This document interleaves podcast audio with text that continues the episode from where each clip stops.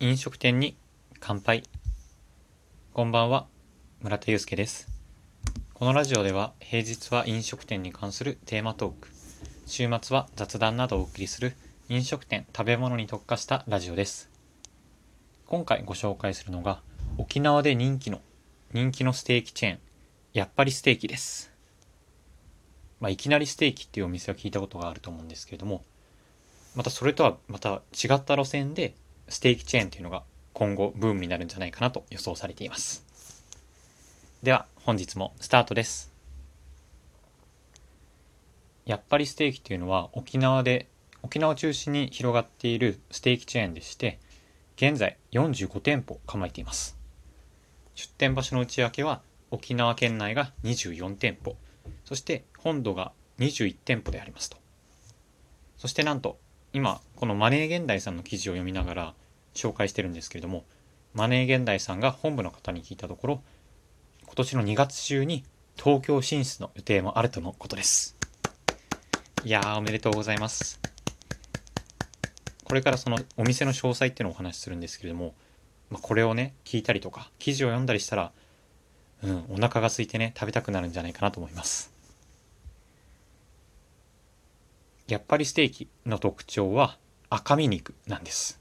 そしてその赤身肉のステーキというのがズバリ1000円というお手頃価格で食べられるところが一番の魅力となっています。やっぱりステーキのメニュー、まあ、看板メニューというのがお店の名前と一緒のやっぱりステーキなんですけれども 180g で1000円。これで溶き卵入りのスープとキャベツの千切りがメインのサラダ。あとご飯がセルフサービスでなんと食べ放題であります。そしてアルコールも用意されていて沖縄のオリオンビールもねあるんです。これはね僕野菜とかすごい大好きなんですけれどもいや嬉しいなと思いますね。やっぱりいきなりお肉を食べるよりもそうやって野菜という絨毯をお腹の中に敷いてから大好きなお肉をね食べるっていうね完璧な流れが想像できました。そしてもう一つ特徴なのが替え肉。というものですかね。これはお肉のおかわりなことおかわりのことなんですけれども 90g を500円で追加することができます、まあ、180g っていうのもまあまあちょうどいいと思うんですけども、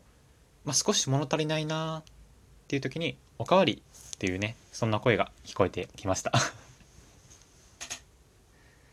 あとは実際のその食感っていうのもご紹介されてるんですけどもまあ、赤身肉って聞いて、まあ、少し硬いものっていうのをイメージしがちなんですけれどもやっぱりステーキの赤身肉は柔らかい。そして感動的である。と書いてありますね。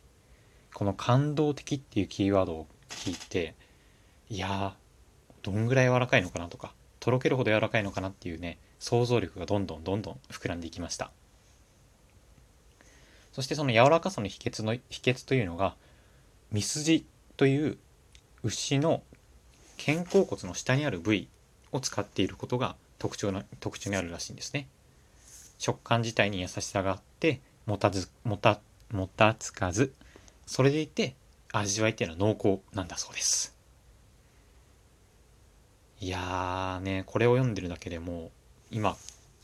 23時 20, 20分。なんかね夜食食べたいなと思いました。その夜食に関係がするんですけれどもこのやっぱりステーキが展開されてる沖縄ではお酒を飲んだ後に締めラーメンではなくて締めステーキっていうね文化が広まっているほど沖縄ではそのアメリカ人で広まっていたステーキ文化っていうのが浸透しているということですだからこそこのやっぱりステーキっていうのがね広まっていったんじゃないかなと思いました最後にこの、まあ、記事とかやっぱりステーキのことをまとめるともうズバリ東京進出が待ち遠しいです。うん、2月中っていうこともあるんですけれども、もうあっという間にね、半月後、うまくいけば来月ですよね。には、もしかしたらやっぱりステーキのお店が東京に出てくるかもしれません。そしたらね、もう、いの一番にね、食べに行きたいなと思いました。あとはやはり、記事を読んでいてさっぱりしているので、ランチタイムに食べてもいいですし、あとはやはり自分の自分へのご褒美で夜に食べてもいいんじゃないかなと思いました個人的には大好きなオリオンビールを飲みながらお肉をね 300g とかもりもり食べたいなと思いました。読んでいて思ったのが、まあ、東京都内でもその手軽にステーキを食べられるお店っていうのは多く見かけますけれどもやっぱりステーキっていうね店名はその人を引きつけるキャッチーさがあるなって思いました。そのキャッチーさによってまあ実際に店舗のメニューとかを見てみると1000円でお肉がついていてさらにご飯サラダがセルフセルフサービスで食べ放題。そして何よりお肉が柔らかいっていうことを聞いたらねまあ入ってしまうなと思いました。そういった部分のなんだろうな。まあ本質的には美味しいお肉とかお客さんを楽しませたいっていう思いがあると思うんですけどもそれを表現するためのね方法もうまいんじゃないかなと思いました。ここら辺のキャッチーさっていうのは僕も